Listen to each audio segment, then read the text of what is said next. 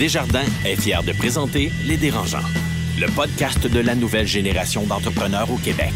Quand les entrepreneurs ont besoin de soutien, chez Desjardins, ils ne dérangent jamais. Visitez desjardins.com par oblique entreprise.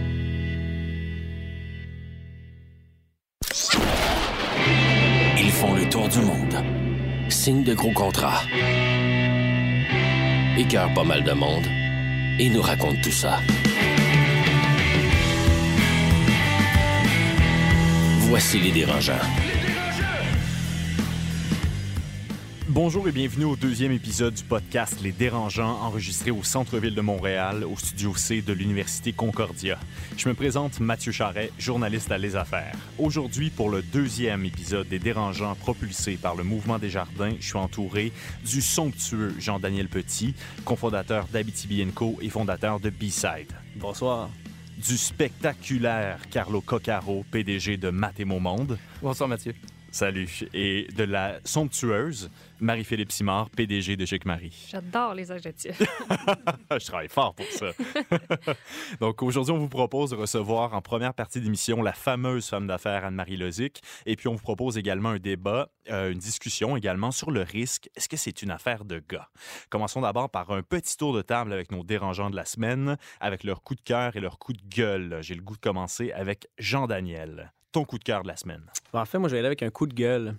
Et mon coup de gueule était, vient euh, en fait du président Trump qui a renversé une décision sur euh, la protection des prédateurs en Alaska, donc la chasse, qui était euh, une décision qui avait été prise par le gouvernement Obama de protéger en fait tous les prédateurs. Donc on parle des loups, les, euh, les ours, euh, pour justement protéger leur population.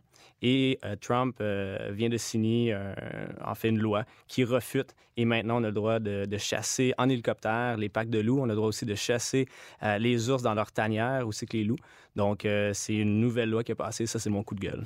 As-tu un coup de cœur pour euh, rétablir euh, l'équilibre? Oui, en fait, je suis allé voir la pièce de théâtre J'aime Hydro, qui est une pièce de théâtre fabuleuse, 4 heures. Donc, c'est à, à première vue, c'est intimidant. Par contre, c'est un 4 heures exceptionnel. Et l'utilisation du podcast pour pouvoir créer, en fait, une vague autour de ce phénomène-là qui est notre rapport face à Hydro, c'est excellent et c'est du euh, théâtre journalisme, euh, théâtre reportage. Donc, euh, je pense que c'est quelque chose qui est extrêmement pertinent, mais aussi très, très, très bon. Donc un fan de théâtre, puis pas un grand fan de Trump, si je comprends bien. À peu près ça. C'est à peu près Mais ça, Trump, c'est une pièce de théâtre en soi. je te l'accorde. Marie-Philippe, coup de cœur, coup de gueule de la semaine? Coup de cœur, j'étais, je vous surprends, là, j'étais en compétition de karaté. Oh! En fait, semaine passée, j'ai gagné deux médailles, merci. Félicitations. Puis- Félicitations. merci, merci. Je me bats pour évacuer mon stress, c'est super simple. Mais euh, ça, ça me fait réaliser l'importance, surtout en entrepreneuriat, de faire du sport, de bien manger, de bien dormir. On, on en parlera à un autre moment donné, là. mais tout ça, l'ABC de comment être un bon entrepreneur, parce que sinon, vous allez rusher. La santé. la santé de manière générale. Coup de, coup de gueule, j'ai aussi, en plus de la compétition, j'ai aussi fait l'erreur de vouloir tenter d'avoir un prêt hypothécaire Ah. pour un condo. Erreur. Très, très grosse erreur. Quand tu es entrepreneur et toi-même ton employeur, très grosse erreur. Sais, c'est pas parce qu'on est entrepreneur que oui, on a un petit peu plus de risques, mais à un moment donné, plus les entrepreneurs ils vont en avoir, tu peux pas comme ne pas financer comme la moitié de ta population. Fait que ça, ça, ça va être à retravailler là, tous ensemble. Il va falloir qu'ils se réveillent un petit peu. Quand même, euh, là. Peut-être en faisant du karaté, ça pourrait les stimuler. Ben, j'y pense. Mais c'est j'y peut-être ça, qui- c'est peut-être ça qui leur fait peur aussi. Le C'est la comme, ceinture oh, noire, je je vais pense. pas là. Ouais, je pense que c'est ça qui ça un peu agressif, je pense. Et euh, le fantastique Carlo Coccaro, coup de gueule, coup de cœur? Euh, coup de gueule euh, en- contre l'éducation en général au Québec, OK. euh, c'est pas vraiment une priorité. On en parle une fois de temps en temps aux élections, mais c'est pas une priorité. Euh, on prépare pas si bien que ça nos jeunes aux emplois de demain.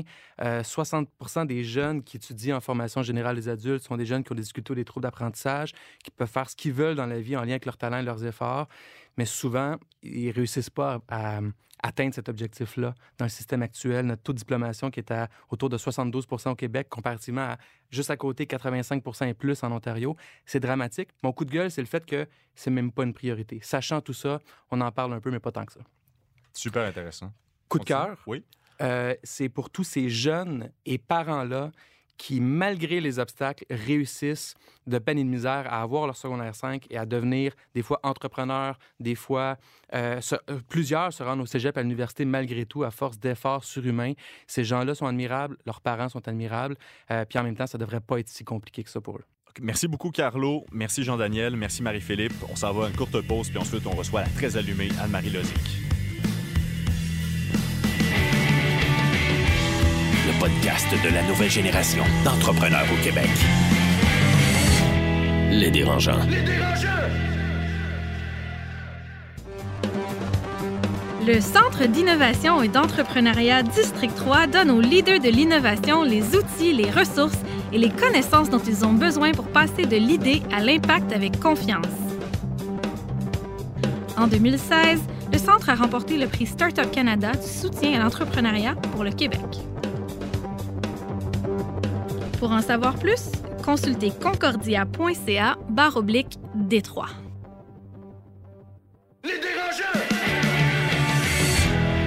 Les dérangeants. De retour aux dérangeants avec le frétillant Carlo Coccaro, le fantastique Jean-Daniel Petit et la très intelligente Marie-Philippe Simard et ni plus ni moins que la très allumée Anne-Marie Lozic. Bonjour Anne-Marie Lozic. Bonjour. Comment allez-vous? Très bien, merci. Merci d'être avec nous aujourd'hui, c'est très apprécié. Anne-Marie, euh, présidente et directrice générale de Vanessa Media depuis 2010, euh, cofondatrice de la maison de production IDI. Anne-Marie Lozic, j'ai goût de commencer par mettre la table en parlant de Montréal. Mm. Euh, on parle de Montréal comme d'une vraie plaque tournante de l'industrie du X. Euh, est-ce que c'est le cas? Puis, est-ce que c'est sous le radar? Est-ce qu'il y a une certaine hypocrisie? Parce qu'il y a des grosses, grosses boîtes à Montréal, comme MindGeek, par exemple, euh, qui, qui, ont des sites comme YouPorn, Pornhub, qui sont parmi les plus fréquentés au monde, qui sont donc justement très, très consultés. C'est basé à Montréal, mais on n'en parle pas est-ce que les Québécois, on est hypocrites face à l'érotisme, à la sexualité, face à l'industrie du X en général? Oui, quand on dit que c'est une plaque tournante, il faut quand même faire des distinctions. Ce pas des compagnies dont les maisons mères sont, basées ici non plus. Et s'ils sont ici, c'est parce qu'il y a des programmes de crédit d'impôt pour les, euh, les entreprises technologiques. Eux, ils se mettent sous cette bannière-là. Je ne suis pas sûre que je sois entièrement d'accord avec ça. Euh, parce que je ne sais pas si en tant que société, on veut encourager des, des compagnies dont le but, c'est de faire de l'exploitation humaine. Parce qu'il faut comprendre que tous ces sites-là, et moi, je n'aimerais aucun nom ni aucune compagnie, mais, euh, mais toutes ces compagnies-là, leur succès, les milliards qu'ils font sont quand même basés sur l'exploitation humaine. Et moi, personnellement, et sûrement un peu en tant que femme, mais en tant qu'être humain, je suis, euh, je suis contre ça et je ne suis pas sûre qu'en tant que société, ce soit génial d'encourager ça ici. Puis c'est la raison principale pourquoi ils sont ici. Donc, ce serait une question qu'il faudrait se poser euh, en tant que société.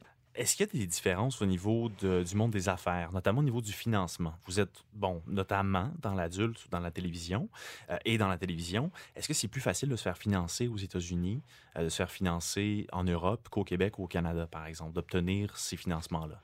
Moi, je me suis jamais fait financer. Je suis un peu contre ça aussi.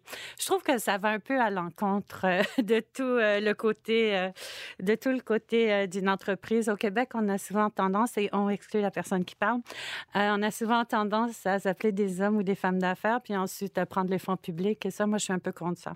Je crois que les fonds publics devraient aller en éducation, en santé, un peu en culture et basta.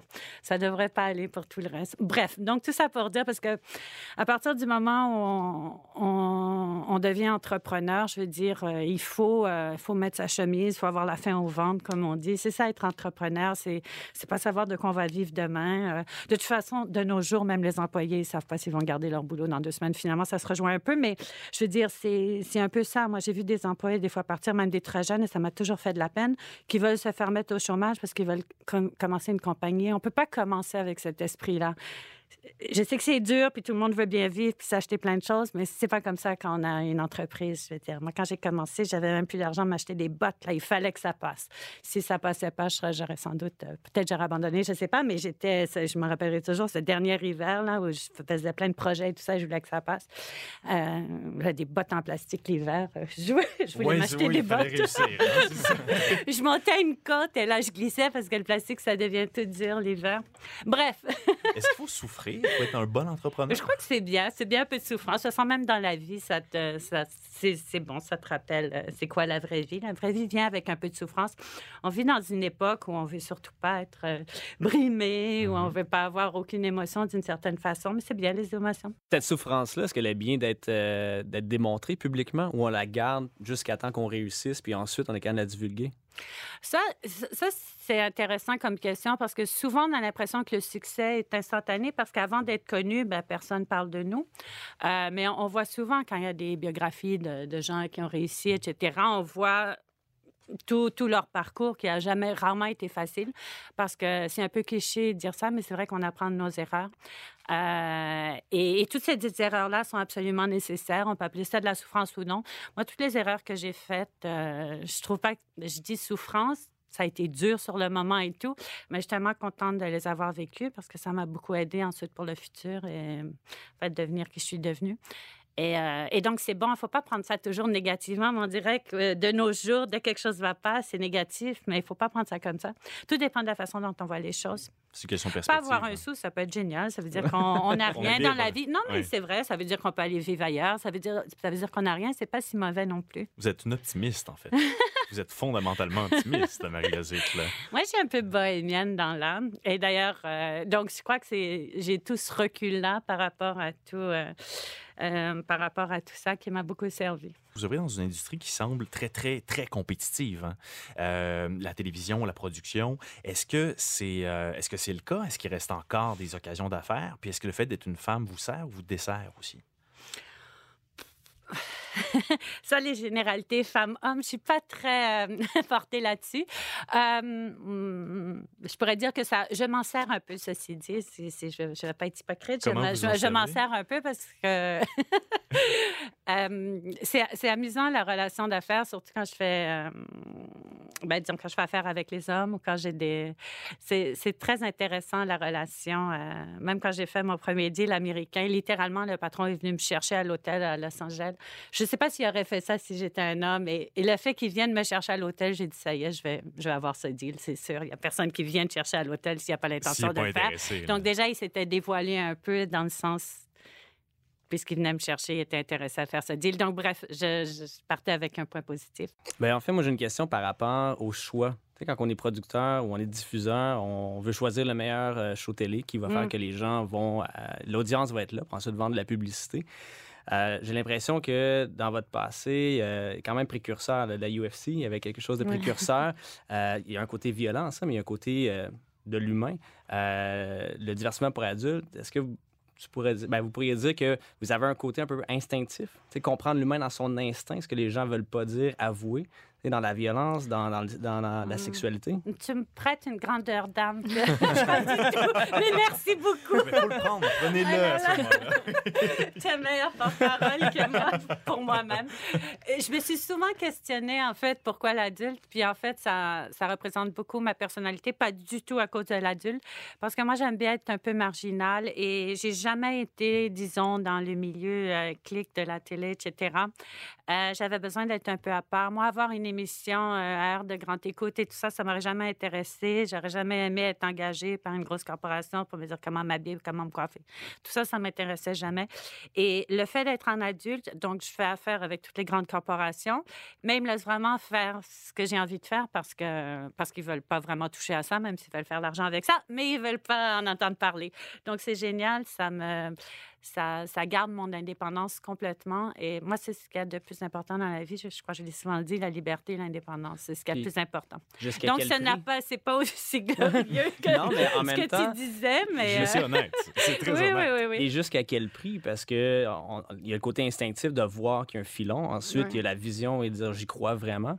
Mais ensuite, il y a le personnage public. J'ai l'impression que l'Anne-Marie qu'on a ici versus l'Anne-Marie Lozic qu'on a publiquement, elle est différente. À quel point on peut jouer le jeu pour pouvoir atteindre son objectif ou son, cette espèce de vision-là? Oui, ça, il n'y a jamais eu de grand plan non plus. il n'y avait pas de jouer le jeu pour atteindre un objectif. Ça m'a beaucoup servi, effectivement, mais je ne m'en suis pas rendu compte sur le coup. Euh, de toute façon, le, mythe, entre guillemets, a été bâti euh, quand j'étais à peine connue. Déjà, les gens me critiquaient que j'étais pas capable de parler ou d'aligner trois mots. Je sais pas, donc j'allais en meeting, j'alignais trois mots et tout le monde était complètement ébahi. donc, ça m'a beaucoup servi. Ça vous sert. Mais ça, c'était créé par je sais pas qui, des jalousies, des ci, des ça. Donc, c'était, c'était pas. euh, Mais ça m'a beaucoup servi. Et ensuite, je m'en suis, ensuite, ben, ensuite, je m'en suis servi de façon un peu plus étudiée, disons. Carlo, tu avais une J'ai question? une question par rapport à ça. J'ai- Moi, personnellement, j'ai découvert il y a assez récemment que c'est important pour l'entrepreneur d'avoir un personnage public d'entrepreneur qui est un peu comme le porte-parole de son entreprise, au-delà de l'entrepreneur dans sa vie privée ou même dans sa vie du quotidien dans l'entreprise. Jusqu'à quel point vous conseilleriez à un entrepreneur qui commence ou qui a une entreprise de se mettre de l'avant euh, et de se bâtir une forme de personnage qui lui ressemble, mais pour mettre de l'avant ses projets d'entreprise? Ben, je crois que tu as, tu as dit un mot qui est vraiment important. Il faut vraiment que. euh, Tu sais, il n'y a pas de recette magique pour réussir. Il n'y a pas de recette magique pour être entrepreneur. Il faut avoir cette personnalité-là de, de de- d'oser, de ne pas avoir peur des lendemains. Mais mis à part ça, je crois qu'il faut rester fondamentalement soi-même si on veut durer puis avoir beaucoup de succès euh, sur le long terme. On peut réussir, c'est vrai, euh, très rapidement, mais euh, si on veut vraiment réussir sur le long terme, il faut être soi-même. Et il faut surtout apprendre à se connaître. Puis ça, c'est bon pour la vie privée comme pour la vie, la vie dans les affaires. Il faut vraiment bien se connaître. Donc, quand on créer un personnage, euh, je sais pas jusqu'à quel point, mais c'est bon mettre, euh, mettre, euh, mettre une espèce de, de carapace devant soi. Ça, c'est important, qui sert, qui sert ses affaires. Mais il faut que fondamentalement, ce soit vraiment euh, proche de notre personnalité. Je crois que c'est- c'est ça le meilleur conseil à donner. Marie-Philippe Simard, tu veux intervenir? Ben, c'est drôle, je prends la balle au bon euh, sur les garçons. On a fait de la recherche justement pour euh, l'émission de radio. Puis moi, j'avais écouté le topo de Accès Limité qui avait fait euh, quelque chose de vraiment super intéressant. Puis je regardais le parcours. C'est pas quelque chose qu'on entend beaucoup parler, le parcours entrepreneurial d'Anne-Marie Lozic. J'ai vraiment trouvé ça cool, super intéressant. C'est impressionnant, le- les noms qu'on mentionnait, les deals qui ont été closés. Mais ce que je, ce que je me posais comme question, puis ce que je trouvais dommage, c'est que la Anne-Marie entrepreneur, femme d'affaires, on la voit pas, on n'entend pas beaucoup parler. Je me demandais, est-ce que c'est voulu, ça, ou est-ce que c'est les médias qui font ça? Ou... Parce que moi, la Anne-Marie, entrepreneur, je la trouve bien, euh, vraiment intéressante. Vraiment, vraiment. Oui, c'est gentil. C'est vrai que moi, j'ai jamais eu, euh, j'ai pas vraiment, moi, je suis très, très bien dans ma peau, donc j'ai pas, j'ai- pas vraiment besoin de prouver à qui que ce soit ce que je fais ou parfois ça arrive dans le cadre d'émissions. C'est rare les gens, le genre d'émission qui va mettre ça de l'avant ou même le genre d'émission comme ici où on peut parler de ça, de, de- ces choses-là. Donc ça, c'est assez rare. Mais Peut-être c'est dommage pour les gens. Puis c'est vrai que récemment, j'en ai parlé un peu plus parce que je me suis rendu compte que ça intéressait beaucoup les gens. Donc, euh, et je crois que c'est, il faut aussi avoir cette générosité-là d'écouter les gens et si ça les intéresse. Donc, c'est vrai que même euh, sur mes réseaux sociaux, maintenant, je fais plus d'annonces. Avant, je faisais aucune annonce. Et maintenant, je, le souligne parce que je crois que ça intéresse aussi euh, certaines personnes. Donc, donc ben, ça me touche aussi, là, mais je crois que c'est important de partager ça. Définitivement. Je pense Ouais. que je pense qu'il y a un rôle à jouer aussi pour Mais sinon, tu sais, il y a beaucoup de gens là. qui euh, passent leur temps à glorifier ce qu'ils font et tout ça. Ça, c'est vraiment pas mon style. Moi, je suis en fait, je le dis souvent et personne ne me croit, je suis quelqu'un de très, très, très privé, très discret, très, euh, très gêné même. Donc, euh, je suis, euh, moi, je fais beaucoup mes trucs dans mon coin. Ben, c'est un beau contraste avec le Ouais. personnage quand même. là. Oui, tout à fait, qui a été créé. là. Ouais, si vous êtes gêné, du moins, c'est très apprécié que vous ayez accepté l'invitation. Moi, je vous aurais gardé 3-4 heures de plus, je pense, pour faire vraiment la, la biographie d'Anne-Marie Lozic. On aura sûrement l'occasion de se reparler. Anne-Marie Lozic, un immense merci. Merci. C'est très apprécié. Puis, euh, on va à la courte pause, on vous revient avec les dérangeants et un débat. Le risque, est-ce que c'est une affaire de gars? Le podcast de la nouvelle génération d'entrepreneurs au Québec. Les dérangeants. Écosystème, une capsule pour les entrepreneurs nouvelle génération, signée Université Concordia. Cette semaine avec Anne Baudry, directrice du certificat de deuxième cycle en entrepreneuriat à l'École de gestion John Molson. Les étudiants euh, gradués de différents domaines nous demandent depuis longtemps pour une formation courte et ciblée qui leur permettrait d'acquérir les connaissances requises pour se lancer en affaires. Le certificat de deuxième cycle en entrepreneuriat s'adresse spécifiquement aux étudiants gradués d'un programme en arts ou en sciences qui veulent démarrer une micro-entreprise ou devenir travailleurs autonomes afin de vivre de leur art ou de leur profession. En plus d'acquérir les connaissances de base essentielles reliées entre autres au financement, aux aspects légaux et à la gestion d'une entreprise, les étudiants qui complètent le programme développent leur plan d'affaires complet et sont donc prêts à démarrer leur entreprise. Pour plus d'informations, concordia.ca barre oblique GCE. Les dérangeants! Les dérangeants. De retour avec les dérangeants, Marie-Philippe Simard, Jean-Daniel Petit, Carlo Coccaro, c'est maintenant place au débat. Est-ce que le risque, c'est réservé aux garçons? Est-ce que le risque, c'est une affaire de gars? On a eu la chance de recevoir tout à l'heure Anne-Marie Lozic qui nous disait qu'elle n'aimait pas trop généraliser entre les différences hommes et femmes dans le monde des affaires. Euh, par contre, il y a l'ex-dragon et ex-candidat au Parti conservateur, M. Kevin O'Leary, qui déclarait récemment qu'il préférait lui investir dans les entreprises menées par des femmes parce que, selon M. O'Leary, elles gèrent mieux les finances que leurs confrères en prenant des risques plus calculés. La question maintenant, c'est est-ce que c'est fondé? Est-ce que c'est vrai? Puis en même temps, je me pose aussi une première question, euh, messieurs, dames, les dérangeants. Est-ce que c'est pas un petit peu absurde qu'on discute de ce sujet-là avec euh, trois gars puis une femme autour de la table? Oui, cinq gars puis une femme autour de la table. Je tiens à dire qu'on a travaillé très fort, très fort pour aller chercher d'autres femmes. Pas juste nécessairement des femmes, des gens de toutes les communautés culturelles, de toutes les orientations sexuelles, de tous les univers possibles. Euh, pour la petite histoire, une semaine avant que le podcast soit lancé, on avait deux femmes sur le panel. Malheureusement, il y en a une qui a quitté. On a approché, moi je suis avec Étienne depuis le début dans le projet, puis ça fait un an qu'on travaille là-dessus, puis on a approché plein de femmes, plein de, de, gens des communautés, plein de gens un petit peu partout. Il faut comprendre que le podcast, c'était quelque chose de risqué. Fait que, nous autres, on demandait beaucoup de temps, beaucoup d'énergie là-dedans. Il y en a qui ont vu que c'était peut-être un trop gros risque pour la première saison, fait qu'ils n'ont pas décidé d'embarquer. Puis ce qui est intéressant, c'est qu'il y, a eu beaucoup de femmes qui nous ont dit non, justement, euh, à cause de, cette question-là de, bon, il n'y avait pas le temps, il n'y avait pas l'énergie à mettre là-dedans. Fait que je pense que ça va alimenter un petit peu le débat qu'on va avoir aujourd'hui, mais tout ça pour dire que c'est pas faute d'avoir essayé. Euh, ce qui est super important de noter aussi, c'est qu'on a deux roues sur six dans les dérangeants. C'est très bon comme ratio. C'est un excellent ratio. C'est trop. Puis Étienne, justement, malheureusement, on te l'annonce aujourd'hui. mais ça, c'est de l'intimidation. Moi, j'embarque pas là-dedans. Moi non plus. Moi non plus.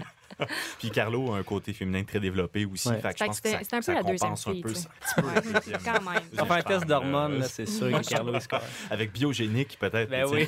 on pourrait découvrir ça. on bloque biogénique. Encore une fois. Euh, il y a aussi des statistiques. Hein? Euh, le Canada, quand même, affiche le pourcentage le plus élevé à 43 de firmes gérées majoritairement par des femmes. Puis un rapport de la Banque de Montréal extrêmement intéressant qui révélait aussi que les entreprises à contrôle féminin sont plus nombreuses à avoir un niveau de croissance annuel de plus de 20 par année. Euh, donc, les femmes, visiblement en affaires, ont leur place et ouais, sont meilleures, très bien et semblent statistiquement euh, assez bonnes. Hein. Donc, euh, j'ai voulu vous poser la question, est-ce que c'est vrai ça que les femmes prennent moins de risques, les gars un peu plus aptes à prendre des risques en affaires? Bien, les gars, allez-y, là. Ah, est-ce que les femmes sont. Euh, je, vais reprendre ton, ton, dernier argument euh, très, très bien senti. une fille? que non, je ne suis pas une fille. Que les. sûr, Oui, oui. Euh, que les femmes sont, gèrent mieux les entreprises. Je pense qu'il y a des bonnes chances que les femmes qui se lancent en affaires, qui sont compétentes, soient des bonnes gestionnaires, des bonnes, qui soient en mesure de bien faire ça autant qu'un homme, peut-être même mieux. la question ici, c'est lesquels vont se lancer en affaires? Et moi, fondamentalement, je pense tout le temps, euh, sur plein de débats, je me dis tout le temps, les hommes et les femmes ne sont pas égaux. Ils sont égaux en droit, euh, mais ne sont pas égaux euh, physiologiquement parlant. C'est des êtres différents. Y, a simplement le fait que la femme soit, dans beaucoup de cas, une future maman ou une maman en puissance amène des changements au niveau émotif, amène des changements au niveau des responsabilités. Et, et, quand on parle du débat, est-ce que les, les femmes prennent plus ou moins de risques. Il faut parler des, mères aussi qui doivent nécessairement prendre des risques différents parce qu'elles ont toujours beaucoup plus à cœur leur famille, euh, leur enfant, c'est beaucoup l'extension d'elles-mêmes. Euh, et ça, je suis persuadé que ça vient jouer dans la balance quand vient le temps de s'impliquer ou pas dans des projets ou dans un projet entrepreneurial ou autre dans les décisions qu'elles vont prendre. Bien, il y a aussi, c'est pas juste une question de, physiologie, je pense qu'il y a une question aussi de perception. La perception des, femmes et des hommes dès, dès le jeune âge. Euh, les hommes, c'est les, jeunes garçons. C'est encouragé de, dessiner en dehors des, lignes, c'est encouragé de, d'être un petit peu plus, euh, je dire, performant, même dans les sports, tout ça. Euh, par contre, je crois sincèrement que oui, il y a moins de femmes entreprenantes. Je pense qu'il y a moins de femmes qui sont entrepreneurs. Par contre, je pense que les femmes sont beaucoup plus qualifiées. Quand une femme entreprend. Pourquoi tu penses qu'elles sont plus qualifiées? Parce que les femmes, ils n'iront pas déjouer les règles. Quand ils vont appliquer pour un travail, ils vont. Euh, toutes les qualifications, ils vont les, euh, avoir. Tandis qu'un homme, à 40% des applications, dit, ben oui, moi, je peux faire la job. Puis, euh, je pense qu'ils ont, moins confiance en elles. Par contre, quand tu rencontres une femme entrepreneur, tu regardes dans les yeux, là, honnêtement, là, c'est intimidant. Quand tu rencontres une femme qui a de la drive, qui, qui, qui a confiance en elle et a dit, moi, je fais le saut comme entrepreneur, ça a beaucoup plus de drive qu'un gars. Puis les gars, là, il y en a pas mal plus des entrepreneurs imposteurs. Parce que les autres sont comme, ah, je peux faire ci, je peux faire ça. Je pense qu'on étire la corde, puis je m'inclus là-dedans. Donc, oui, il y a une différence, mais elle est, euh, je pense que les femmes sont plus crédibles, mais il y en a beaucoup moins qui son- Excuse-moi, Carlo, vas-y. Non, mais j'allais dire, ça vient peut-être avec la notion d'ego aussi. Les hommes ont un ego peut-être souvent un peu plus grand, un peu plus. euh, sont moins. euh, se laissent moins être vulnérables. Être, euh, parce que, tu sais, le risque, c'est l'inconnu. Le risque, c'est le- le- la possibilité de perdre quelque chose. Donc, ça vient avec un élément, un élément de vulnérabilité. Puis peut-être que les femmes on, mettent leur ego un peu plus de côté, le, le montrent, leur vulnérabilité. Puis je sais pas si c'est ça que tu vis, toi, Marie-Philippe, avec les autres femmes que tu croises euh, dans le monde entrepreneurial, c'est-à-dire les deux autres que tu on est trois, on fait des parties le vendredi. Euh, mais, mais je sais pas si toi, tu- toi, tu sens ça, cet élément de vulnérabilité. Les autres femmes entrepreneurs que tu connais, est-ce que tu les sens plus vulnérables ou être capables de mieux manifester leur- leurs erreurs, leurs échecs, leur indécision que les hommes entrepreneurs que tu croises? Ben moi, les filles entrepreneurs que je connais, c'est des toughs. Ils sont tough. Tu sais, J'ai, j'ai bien d'admiration pour ces filles-là. Je pense qu'il y a, il y a deux choses dans le débat qu'on parle aujourd'hui. Il y a l'aspect les filles qui embarquent dans l'entrepreneuriat. Fait que ça, le, le pourcentage est super bas. Fait que Ouais. pourquoi ces filles-là décident de ne pas embarquer dans le premier, tu sais, le- le- bon, l'entrepreneuriat? Puis après ça, il y a l'aspect aussi, OK, tu es une fille entrepreneur égale un gars entrepreneur, qui, va prendre le plus de risques? Est-ce que c'est vrai que entre deux entrepreneurs, le gars va en prendre plus, puis la fille va en prendre plus? Pour les deux débats, moi, je pense qu'au niveau d'embarquer dans l'entrepreneuriat, je le vois. Moi, je, fais beaucoup de hum, recrutement en ce moment pour ma business. Puis, entre faire une offre à un gars et une fille, la fille, ça va y prendre au moins trois fois plus de temps à y réfléchir, à voir qu'est-ce qu'elle pense, à va regarder son chum, qu'est-ce qu'il pense, qu'est-ce que ses enfants. Son gars, son- le gars, il va sur le coin d'une table. Ouais, OK, c'est beau, j'embarque. Tu sais, fait qu'il y, a- il y a ça aussi. Je pense que les filles, des fois, ils- peut-être qu'ils ont besoin d'être plus Overthink un rassurées, peu mais les- comme les filles, allez-y, tu sais. C'est sûr, là, ça va être frais, c'est comme se lancer dans la piscine, mais allez-y. tu sais, Ça, ça sert à rien d'y penser 15 ans, ça va pas changer. Mais ça, c'est le question de rôle de. culture. Ben, je pense que c'est le rôle des, des- de tout- toute personne qui a une entreprise. C'est. tu sais, Nous, comme entrepreneurs, il faut empower, tu sais, donner le pouvoir à ces femmes-là de dire prenez des décisions, on vous back, on, on est là pour que justement ça change ce, cette espèce de paradigme-là de dire ben, je, je suis pas sûr, euh, est-ce que je suis qualifié, est-ce que j'ai ci. Nous, on a un rôle quand même, là, parce que ça fait pas si longtemps. Les politiques ont été décidées par des hommes, les institutions Ouais. financières ont été dirigées par des hommes. Euh, je veux dire, oui, on- encore Et le sont en encore. fait. Ah. Exact. Donc, faut, faut pas quand même, euh, faut pas penser qu'on va changer ça du jour au lendemain, mais je pense qu'il faut que ça part euh, côté grassroots. Fait que les petites entreprises, dans les familles, tout ça, mais de vraiment donner le pouvoir à ces femmes-là. Puis nous, chez B-Side, euh, j'ai fait le calcul avant l'émission, je, je m'étais jamais attardé à ça. Puis sur six directeurs, j'ai cinq femmes. Et je me suis rendu compte que finalement, c'est un girl power dans notre équipe. Mais pourquoi? Parce que c'était les personnes les plus qualifiées pour le poste. Est-ce que ça, ça t'intimide?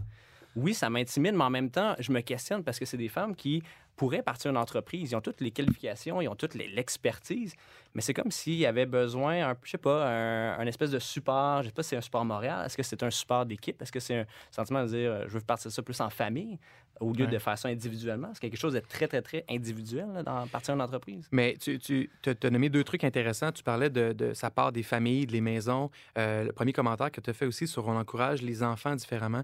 Euh, le, le terme pour ça, c'est les stéréotypes sexuels. Puis c'est tellement fort ce qu'on peut dire ou faire à nos enfants, des, des jeunes filles qu'on va rapidement les appeler des petites princesses. Les garçons, eux, c'est des chevaliers, des super-héros. Mais pire que ça, la petite princesse, dans les histoires, est souvent en détresse. Puis le chevalier, le super-héros, il est courageux. Et on se rend et moi, je suis père de trois garçons, donc euh, malheureusement, j'ai pas à, à- à jouer entre les deux, mais je me, je, me, je me questionne beaucoup tout le temps par rapport à ça. C'est comment je traiterais ma petite fille si j'en avais une? Et comment je dois traiter mes garçons pour pas que ce soit des mâles alpha? Puis de les amener à euh, des jouets de filles, ça n'existe pas. Des jouets que les filles aiment un peu plus, ça existe, mais c'est pas nécessairement des jouets de filles. C'est la même chose pour les jouets de garçons. Comment amener nos garçons à être juste eux-mêmes? Et si, si on était moins stéréotypés dans l'éducation qu'on donne à nos jeunes filles, peut-être que ça aura un impact sur leur façon de, de voir le risque et de se lancer dans une aventure risquée. C'est intéressant. Je pense que je vais t'appeler ma petite princesse. comme ça, on ouais, c'est ça, je pense pas, non. je pense que t'aimerais ça. C'est déjà fait. Marie-Philippe, j'ai goût de te poser la question. Est-ce que ça va passer par l'émulation? Parce qu'on a des Christiane Germain, on a des Caroline Néron, on a des Daniel Henkel. Il y a des femmes au Québec qui réussissent puis qui réussissent de façon extraordinaire. Est-ce qu'il manque de modèles, encore une fois? Ben, oui.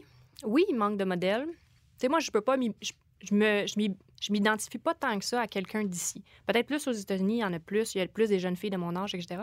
Moins ici. Fait que c'est sûr que ça joue. En même temps, tu sais, je trouve ça important qu'on dise les gars, il faut qu'ils soient dans le débat. Puis il y avait Emma Watson qui a fait un discours super intéressant euh, aux Nations Unies sur le, le E for She. Donc les, les, gars, ils doivent aussi participer à ce mouvement-là. Mais reste que le changement va venir des filles. Les filles, il faut que, il faut que le changement vienne d'eux autres. Tu sais, c'est vraiment drôle. Puis super bon timing. Je faisais un, je vais pas dire un souper, là, on buvait puis on faisait rien d'autre. on va se dire les vraies affaires. Un cocktail. C'est ça. On était cocktail. Puis... et voilà. Puis j'étais avec une amie de fille, puis elle me dit Hey, un de mes collègues, euh, il vient d'avoir une augmentation de 40 000 à sa job. Puis il dit Il a même expérience que moi, même année, blablabla, bla, bla, ça me fait chier. J'ai dit crime. Euh... OK, j'ai pas dit crime, j'y avais un S à la fin, mais. Crims. c'est ça, j'ai dit crims. Euh, j'ai dit Ben, s'il a la même expérience que toi, demande-y va, va caler 50 000 à ton boss, tu sais. C'est la même affaire. Elle dit, ouais, mais là, je suis pas sûre, puis tu sais, je sais pas, peut-être que blablabla. Non, les filles, go, tu sais. Allez-y. Fais-toi respecter. Le gars, il va y aller, puis il va se dire, il va se faire dire non. Le pire qui va arriver, c'est qu'il va se faire dire non. Les filles, on dirait qu'ils. Puis ça, ça vient avec plein de belles qualités, tu sais. Plein de belles qualités, mais je trouve que pour ça, les filles, il manque un petit peu de allez-y. Allez-y. Donnez-vous vous-même un coup de pied dans le cul. Moi, je donne des coups dans le cul à toutes les filles que je connais autour. Comme go, Vas-y, demande-la ton augmentation. Fais à l'affaire. Ah, puis il te la donnera pas. Sinon, il n'y a pas personne qui va te donner rien. Personne ne va te courir après pour te donner 40 000 Tu gagnes 65 000. Je vais-tu du jour au lendemain dire Tu vois, Marie, je pense que je vais te donner 100 000 aujourd'hui. Juste de même. Parce que non, c'est ça. Non, mais il faut que tu le demandes. Puis le message que moi, j'aurais lancé à ces femmes-là, c'est à chaque fois que j'ai eu des employés, et moi, j'ai pratiquement seulement travaillé avec des employés féminins euh, dans le monde de l'éducation, c'était beaucoup des enseignants, orthopédagogues, et même les gens avec qui je travaille aujourd'hui, pratiquement tous des femmes. Celles qui me montrent le plus de drive, le plus de, une belle drive honnête, qui n'est pas fake, puis qui est, vraiment bien senti, basée sur des informations ou des valeurs fortes, mon niveau de respect pour ces gens-là augmente. Puis après ça, je me dis, waouh, j'ai peut-être dit non, j'ai peut-être dit oui, mais je dis waouh. Mais ça, c'est super important parce que moi, je le dis surtout à mes employés féminines. Je dis, tu veux une augmentation, viens me voir. Ça fait deux mois que tu es avec moi, puis tu me demandes une augmentation, ça se peut, je t'adonne. Si tu viens me voir, tu dis, hey, gars, j'ai fait telle affaire, je fais telle affaire, je pense que je vaux ça, sur le marché, je vaux ça. Puis en plus, il y a un autre gars qui me court après pour tel job, je vais y donner. Puis non seulement je vais y donner, mais je vais respecter ça. plus que la personne qui est là puis qui fait rien. Puis, euh, qui se plaint dans ton dos. Souvent, bitch, puis une femme qui va donner une augmentation, pour l'expérience que nous, on a eue, la femme va arriver avec des points. Elle arrive, donc j'ai mon rapport, voici ce que j'ai fait dans mm. les derniers mois, j'ai fait ça, ça, ça, ça, ça. À l'inverse, les, les, gars qu'on a eus euh, dans nos deux entreprises, ils arrivent puis un peu cocky. Bon, moi, j'ai une job ailleurs. Ouais. OK, va ailleurs. Je veux dire, non, mais sérieusement. Donc, le, pour les femmes, quand ils arrivent, souvent, ils vont l'obtenir parce que c'est rare qu'ils n'iront pas euh, aller juste pour le, côté audacieux de Ah, ben, je vais overbider. Marc-Philippe, je je veux conclure ce débat-là avec une question. Tu as, tu as participé à un article dans Globe and Mail super intéressant en mars dernier où, on parle un peu du Bro Club, euh, le club des gars euh, dans le milieu de l'investissement. Raconte-nous un peu l'expérience que tu as vécue. C'est super intéressant. Globe and Mail m'a appelé pour euh, parler de la différence gars en termes de financement. Donc, aller chercher du, VC money, donc des venture capital. Nous, on a, eu, on a eu un investissement récemment qui va être annoncé dans deux semaines. dans les affaires. Je sais pas. on en reparle. bref, il me demande As-tu vécu des difficultés au niveau du financement parce que tu es une fille? J'ai dit Écoute, meilleure histoire pour toi. Quand j'ai commencé à lever du financement, j'allais beaucoup voir des VC américains, québécois, puis en Toronto. Puis les VC américains, des fois, tu n'as pas de contact, fait que tu fais des cold emails. Puis moi, j'ai envoyé 10 emails à des VC américains, j'ai eu une réponse. J'ai demandé à un. Je trouvais ça bizarre parce que nos métriques étaient super bonnes. J'ai demandé à un gars qui était dans mon équipe envoie les mêmes emails à ces mêmes VC-là, puis envoie 10 emails à d'autres VC américains pour voir c'est quoi la réponse. 6 réponses sur 10. Ça, c'est des, meetings, des trucs comme ça. J'étais un peu sur le. Tu sais, je me dis, à cause que je suis une fille, à cause qu'il y a un nom féminin dans ma signature, il y a quelque chose qui accroche. ça n'a pas de bon sens, là. Ça n'a pas de bon sens. Ça, ça a rien. Tu sais, ma business n'est pas moins bonne qu'une autre. Puis, si on parle des, des filles qui demandent des augmentations, pour les valorisations de business, c'est la même affaire. C'est une question de perception. non? Non, mais une fille, elle arrive puis elle veut négocier. Moi, je, mes, mes valos de business, là, j'écale toujours plus haut parce que je sais qu'ils vont dire, ben là, fille, franchement. là, Fille. tu redescends sur terre puis note là. C'est vraiment comme ça. Puis moi, je, je suis dans du linge. Tu sais, des fois, les investisseurs me regardent, ils sont comme ah, c'est tellement cute. Ouais. T'as une garde-robe de linge, c'est cute. Je suis comme hey, je vais te faire faire de l'argent. C'est super insultant. Tu sais, Anne-Marie, tantôt, elle en parlait, puis elle disait il y a un gars qui est venu la chercher à l'hôtel. Moi, un investisseur qui vient me chercher à l'hôtel parce qu'il pense qu'il va se carrer, là, ça sera pas une belle soirée. là. Tu sais, c'est super. euh, je suis pas là pour ça. Là. Je viens te demander de l'argent. tu sais. Fait que c'est pas. En tout cas, Est-ce que tu en as parlé ton- au VC, à ceux qui, qui maintenant ils vont investir de cette anecdote-là? Est-ce qu'ils sont conscients de ça? Mais moi, les VC que j'ai en ce moment sont extraordinaires. Extraordinaires. Puis quand on va l'avoir annoncé, je vais mettre leur nom partout. J'ai des posters dans ma chambre, ils sont extraordinaires, mais j'en ai eu des, des VC qui ont été hyper déplacés. Il y en a eu plein. Euh, en même temps, c'est eux qui feront pas d'argent là-dessus. Fait que, tu sais, ah, je suis correct avec ça. Tant pis pour eux. C'est déjà tout pour les dérangeants cette semaine. Un grand merci à Anne-Marie Lozic qui a eu la gentillesse de joindre à nous un petit peu plus tôt dans l'émission. Un grand merci à notre partenaire Desjardins aussi. Et surtout à nos dérangeants cette semaine, Marie-Philippe Simard, Carlo Coccaro, Jean-Daniel Petit, Benoît Labrosse à la recherche, Jackie Galland à la technique, ainsi que toute l'équipe de Les Affaires et de Concordia. On se rejoint le mercredi 17 mai pour un troisième épisode sur qui peut cracher sur les dragons. Euh, D'ici là, on nous lit dans le journal Les Affaires, sur la page Facebook des Dérangeants et sur la page Facebook de Les Affaires. Puis surtout, n'hésitez pas à commenter. On veut vous entendre. Dites-nous ce que vous en pensez. C'était Mathieu Charret du journal Les Affaires qui vous dit à très bientôt. Le podcast de la nouvelle génération d'entrepreneurs au Québec. Les dérangeants. Les dérangeants!